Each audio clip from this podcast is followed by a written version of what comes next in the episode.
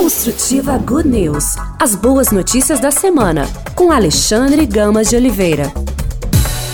Começando mais uma edição do Construtiva Good News, o nosso conteúdo de bons assuntos, boas notícias, fazendo parte aqui deste momento que é o Construtiva Good News. Obrigado pela sua audiência. Construtiva Good News.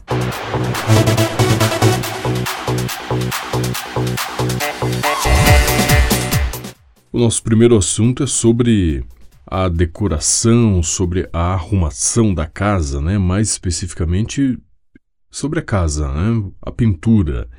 Você que gosta de pintar a casa no fim do ano, então você vai saber agora o que levar em consideração na hora de escolher a tinta. A informação é da House. Quem não gosta de renovar a aparência dos cômodos e deixar a casa mais bonita para receber a visita de amigos e da família nas festas de Natal e de Ano Novo? Além de caprichar nos objetos decorativos, a pintura das paredes também é uma forma de repaginar a estética residencial. Mas para isso, escolher a tinta certa é um fator determinante para um bom resultado. Se você está pensando em mudar alguns ambientes da sua casa ou apartamento nesse fim de ano, Observe agora alguns detalhes, algumas dicas da arquiteta Marina Carvalho. O primeiro ponto é como escolher a tinta da parede. Aplicar uma boa tinta na parede é, sem dúvida, uma das formas mais práticas de renovar os ambientes e torná-los mais aconchegantes e convidativos à confraternização e recepção do Ano Novo. Pensar na estética e nos cuidados com a decoração é uma das partes mais satisfatórias do processo, mas a qualidade e a forma certa de aplicação da tinta também é essencial, principalmente quando falamos da pintura de paredes. Saber escolher a tinta ideal ajuda muito a alcançar o objetivo visual desejado, além de garantir um acabamento bonito por mais tempo. Existem diversos pontos a serem considerados na hora da decisão e isso vai muito além da escolha da cor. A arquiteta Marina Carvalho explica que a aparência estética, o acabamento e a durabilidade do produto são detalhes primordiais na hora de comprar uma tinta. No mercado existem muitas opções que oferecem resultados diferentes. Para especialista, antes de tudo, é preciso definir se a tinta será usada em uma parede interna ou externa. Devemos analisar a superfície que será pintada, pois isso vai dar uma noção de qual tipo de tinta devemos usar, destaca a profissional. É importante também que a parede esteja bem cuidada e lixada, já que imperfeições e irregularidades podem interferir muito no resultado da pintura. Além disso, é necessário pensar em cada ambiente de forma individual. Segundo ponto, qual a melhor ou o melhor tipo de tinta, de tinta para cada ambiente? A arquiteta Marina Carvalho explica que o tipo de tinta ideal também varia muito de cômodo para cômodo. Hoje existem opções com mais ou menos odor, com ação antimofo e antibactericida, entre outros produtos. Cada tipo de tinta é indicado para uma situação específica. Segundo a profissional, na parte interna da casa, a melhor escolha é o látex ou acrílico. Já na parte externa, o recomendado é trabalhar apenas com acrílico. Nas salas e nos quartos, podemos usar a tinta acrílica.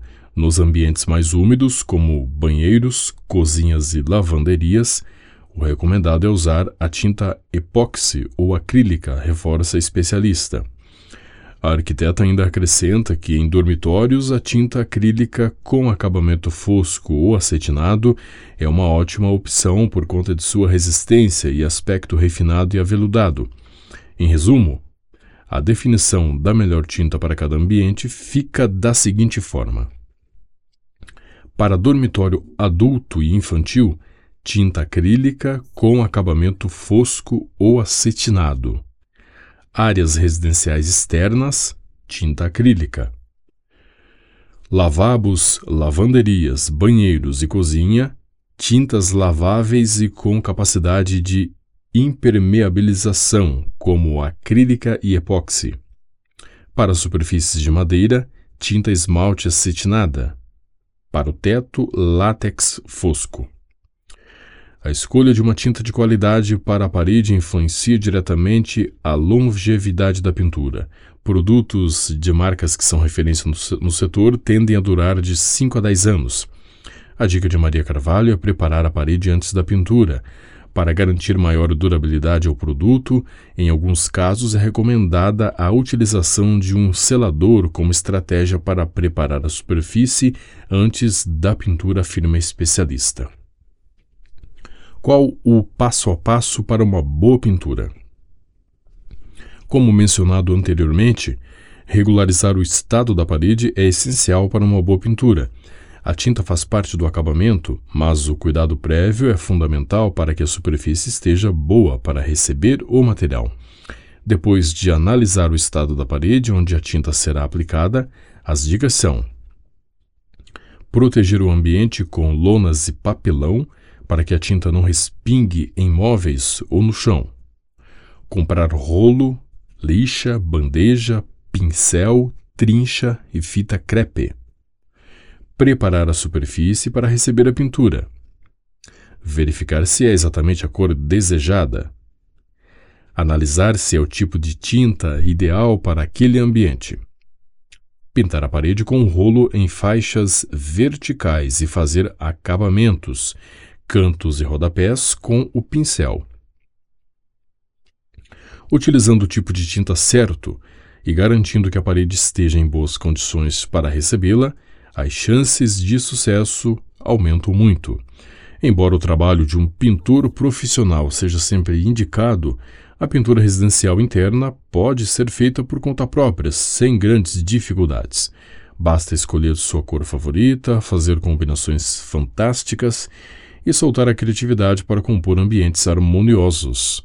Aproveite que ainda dá tempo e renove a sua casa para o fim do ano. Então são as dicas da House, trazendo aqui informações muito precisas para pintar a casa, né, no momento aí de fim de ano ou para o momento que você achar mais adequado para o momento que você precisar. Construtiva Good News.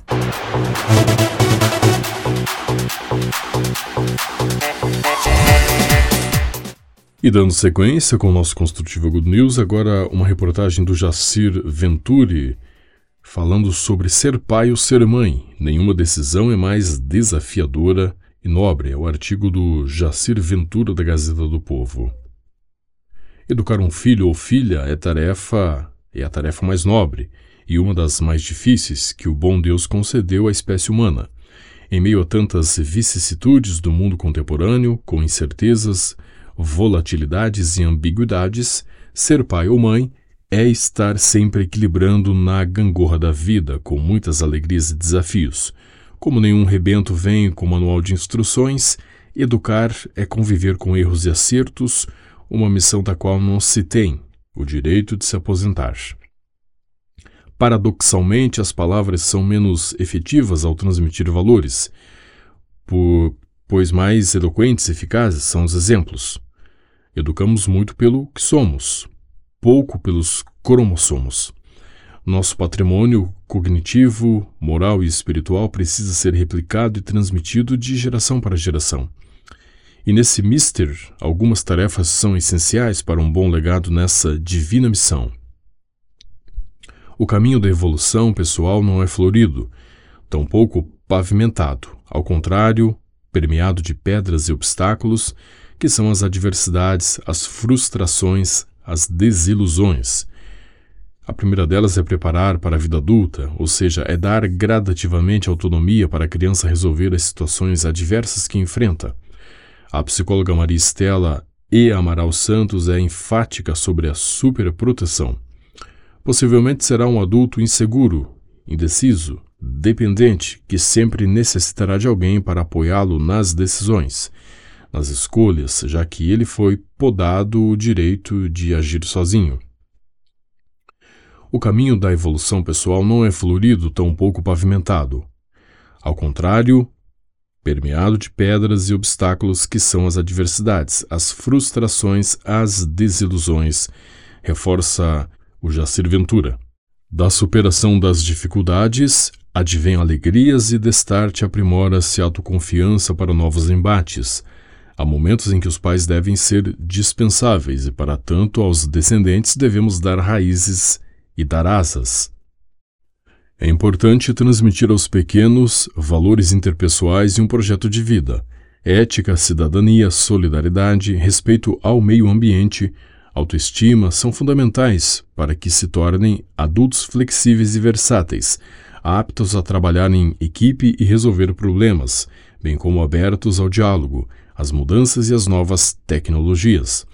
Um dos maiores desafios, em especial nos dias atuais, é equilibrar afeto e limites. A autoridade, quando exercida com equilíbrio, é uma manifestação de afeto e traz segurança.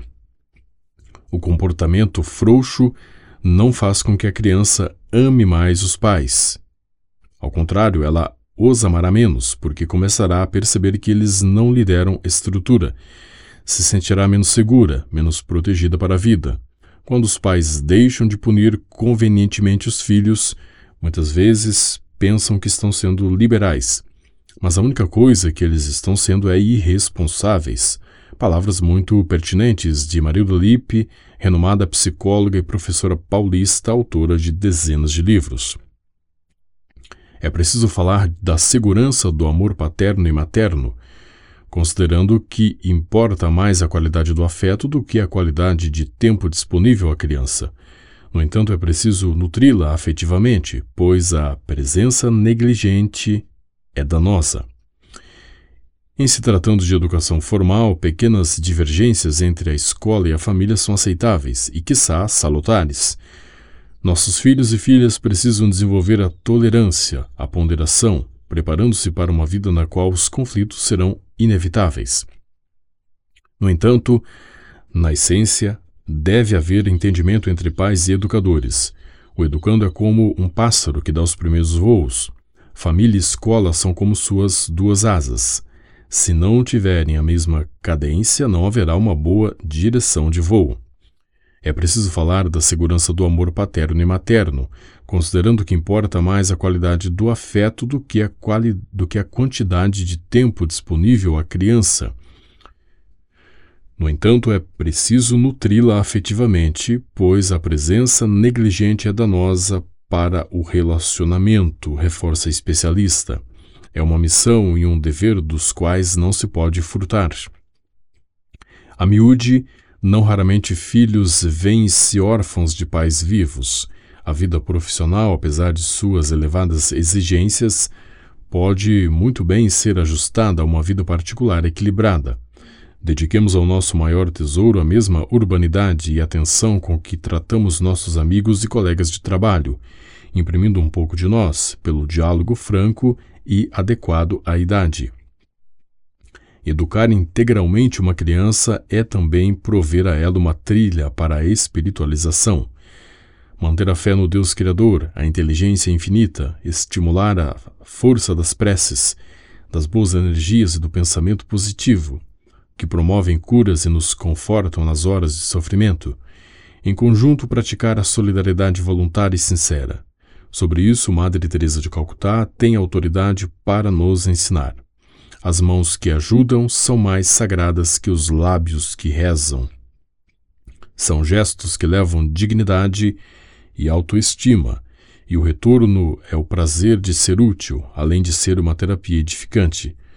Belas e oportunas são as palavras de La, da, Dalai Lama.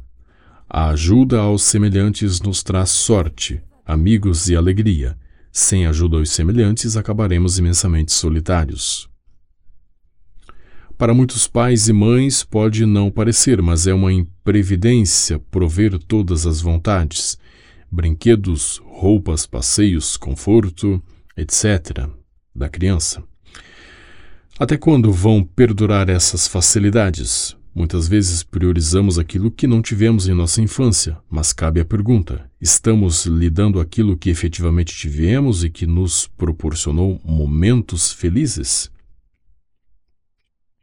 É nosso papel, além de tudo, conceder tempo para que sejam crianças ou adolescentes, isto é, não se deve sobrecarregá-los com agenda de executivo. Esportes, línguas, música, excesso de lições, etc. Ademais, é mister limitar o tempo diante da sedução e da possessividade das telas. Se queimarmos etapas de seu desenvolvimento, serão adultos desprovidos de equilíbrio emocional. A infância precisa ser uma etapa de brincar, de partilhar e de conviver com os amigos, desenvolvendo-se assim a socialização, as faculdades psicomotoras e outras soft skills indispensáveis. Criar bons hábitos alimentares e exercícios físicos é um dos principais legados a ser deixado.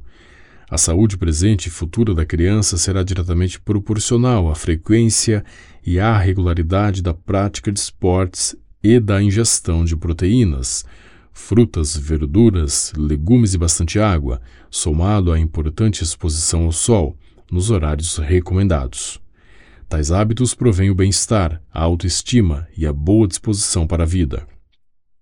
E por fim, delegar tarefas no lar, mesmo que haja resistência, pois é importante que a criança tenha, proporcionalmente à sua idade, responsabilidades em casa, assumindo algumas tarefas como limpar o tênis, lavar louça, tirar ou colocar a mesa, ajudar nas compras e no seu acondicionamento, cuidados com pet, etc além dos indispensáveis hábitos de higiene e organização do seu quarto.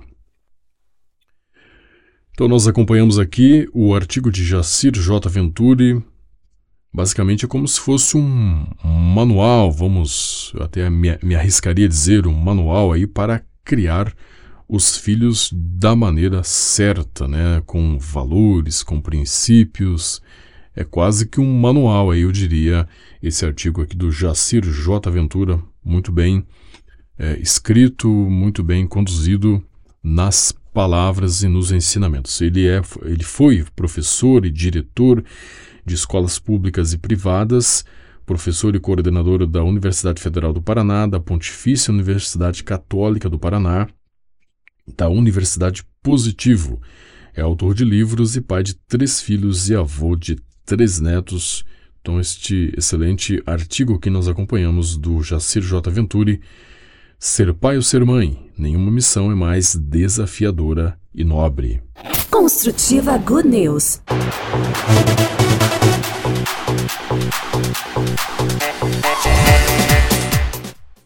E vamos continuando com o nosso Construtiva Good News, assuntos bons que nos inspiram, nos ajudam a ser estar melhor.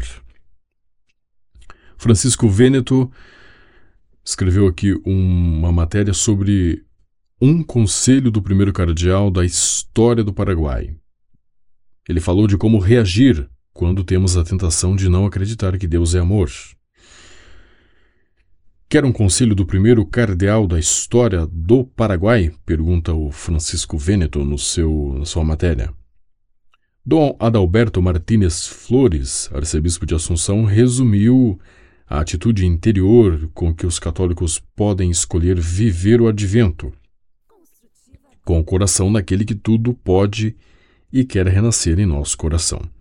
Ao Papa Francisco, o Papa Francisco, melhor, nomeou Dom Adalberto como cardeal no último consistório, em agosto. Neste dia 7 de dezembro, o pioneiro do Paraguai, no Colégio Cardinalício, tomou posse do título em Roma, na Basílica de San Giovanni, a Porta Latina. Foi logo depois desta cerimônia, em entrevista à agência ACI, que Dom Adalberto destacou a vivência de cada dia do advento à luz da misericórdia do Senhor, mesmo que às vezes tenhamos a tentação de não acreditar que Ele é amor. Dom Adalberto comentou que essa tentação pode acontecer especialmente por causa de situações que às vezes doem, por feridas ou cicatrizes que carregamos. Mas emendou. Ele nos diz para não ter medo e nos anima a caminhar e a peregrinar, deixando-nos conduzir pela sua mão, que não nos abandona apesar das provações cotidianas. Citando São João Paulo II, o primeiro e por enquanto único cardeal do Paraguai concluiu: Abraçando Jesus crucificado, as provações da vida são compartilhadas com ele, abraçando-o com amor.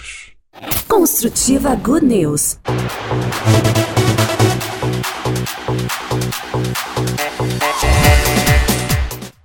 Agora o Ricardo Sanches fala sobre 2023, sobre a tendência, a tendência da cor.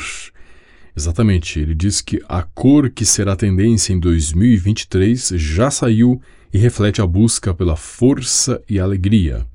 Depois de viver a pandemia e à beira de uma possível crise econômica, precisamos de uma cor vibrante que representa calma, confiança e conexão em um mundo que tenta se recuperar. Essa é a ideia da cor que ditará as tendências no ano que vem, segundo o Instituto Pantone. Entre 64 cores, o Instituto escolheu a Viva Magenta como a cor do ano, e o seu nome já transmite vitalidade e alegria. Viva! A cor expressa ideias e emoções. A escolha da cor do ano não é aleatória, envolve muitas horas de trabalho e pesquisa, não é uma seleção caprichosa. É baseada em estudos de psicologia das cores e como elas influenciam o humor das pessoas.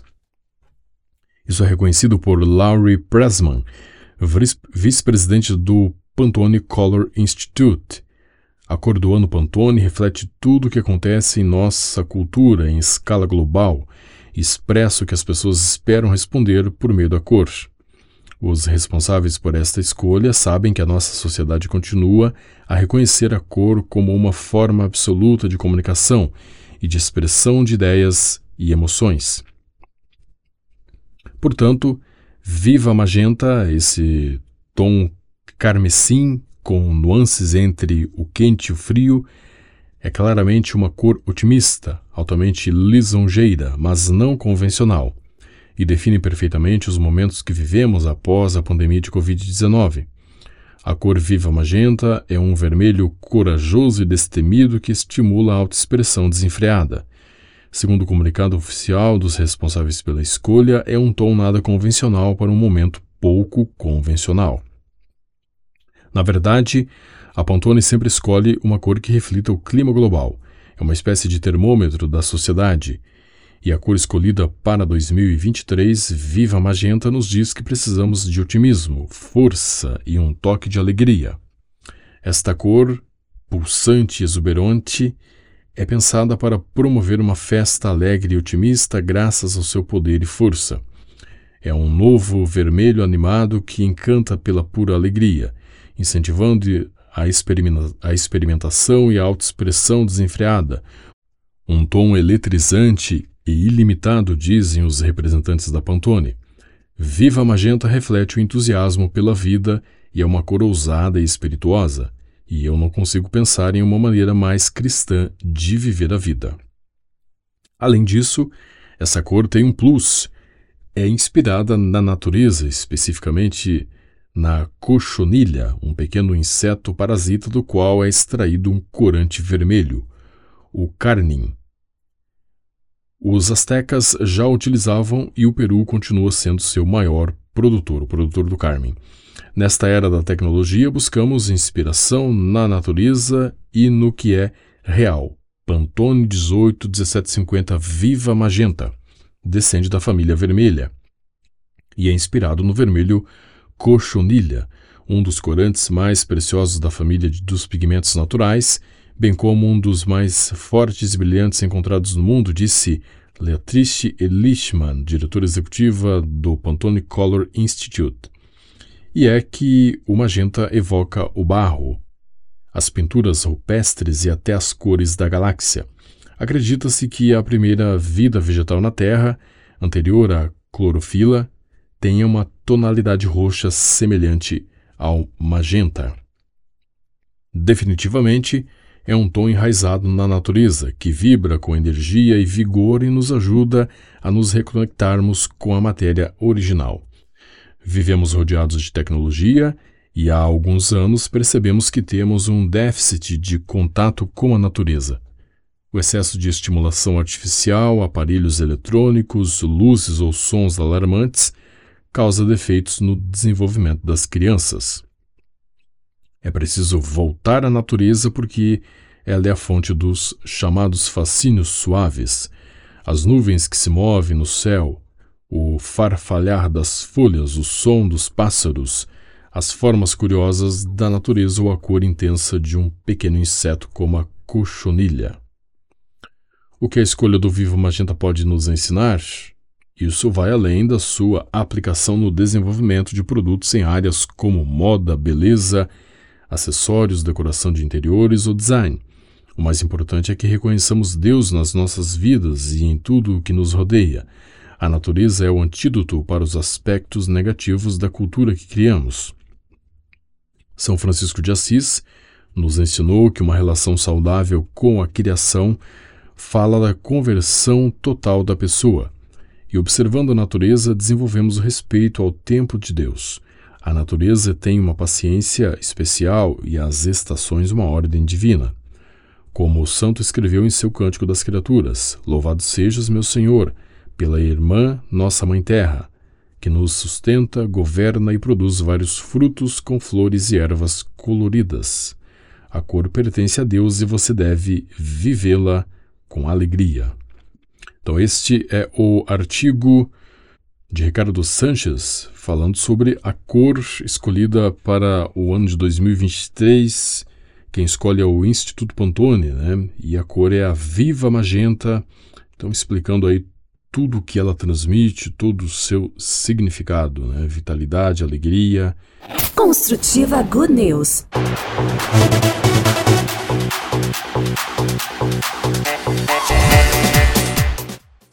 E para finalizarmos o nosso Construtiva Good News, vamos fechar com um assunto aí do momento, que é o futebol, a Copa do Mundo.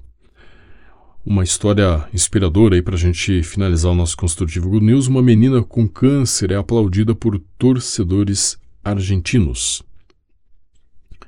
Papas recentes têm frequentemente compartilhado como o esporte pode ser uma força unificadora e este foi o caso recentemente de uma jovem de 10 anos quando ela recebeu o apoio dos fãs de futebol. Em um breve vídeo, a menina chamada Luli havia saído com seus pais para comemorar a vitória da Argentina quando alcançou a vitória por 2 a 0 contra o México nas eliminatórias para a Copa do Mundo. Após o passeio, a família teve que ir a uma consulta no hospital para que Luli fizesse uma consulta médica. No entanto, eles não contavam em ficar presos no trânsito enquanto os torcedores argentinos inundavam as ruas para também comemorar a vitória. O pai de Lula saiu do carro e pediu aos fãs que saíssem do caminho para que ele pudesse levar sua filha ao hospital para receber seu tratamento. Entretanto, os torcedores foram um pouco mais longe ao aplaudirem Lully enquanto ela dirigia passando por eles. A jovem ficou visivelmente comovida com as lágrimas enquanto eles percorriam o caminho através da multidão. São estes pequenos gestos que podem significar muito para as pessoas, e é um momento na vida de Luli em que ela esperançosamente se lembrará do dia em que sua equipe ganhou uma partida importante e quando ela recebeu o amor e o apoio da multidão de torcedores. Então tá aqui um momento emocionante aconteceu após uma vitória na Copa do Mundo e mostrou o rosto da garotinha cheio de surpresa e alegria. É um momento aí bastante importante, bastante inspirador, na verdade, né? Acontecimento aí que ocorreu com os torcedores argentinos depois que o México venceu a, a, a partida aí das eliminatórias da Copa do Mundo, né? A Argentina, melhor dizendo, venceu essa partida eliminatória por 2 a 0 uh, ah, na Copa do Mundo contra o México. E aí o pai estava levando sua filha Luli, de 10 anos, para uma consulta médica. Ela que tem câncer e como as ruas estavam muito cheias de pessoas comemorando a vitória da Argentina, o pai pediu para que os torcedores abrissem caminho para levar a menina ao hospital para receber o tratamento e eles foram além, né? Começaram a aplaudir a pequena Luli. Então, como diz aqui o texto, são esses pequenos gestos que podem significar muito para as pessoas. E assim a gente fecha esse Construtivo Good News de hoje, agradecendo a todos, aos ouvintes da Rádio Construtiva, aos ouvintes dos nossos podcasts, obrigado aos ouvintes das rádios parceiras. Que Deus nos livre de todos os inimigos, espirituais e carnais, visíveis e invisíveis, que Ele esteja sempre à nossa frente, atrás de nós, do nosso lado direito e esquerdo, acima de nós, abaixo de nós. Que Deus esteja nos olhos de quem nos vê, nos ouvidos de quem ouvir sobre nós, nos pensamentos de quem pensar sobre nós e na boca de quem falar sobre nós. E lembre-se sempre, tenha fé, esperança, esteja sempre em oração e não desista, que as coisas vão dar certo. Um grande abraço para você até a próxima edição de mais um Construtiva Good News.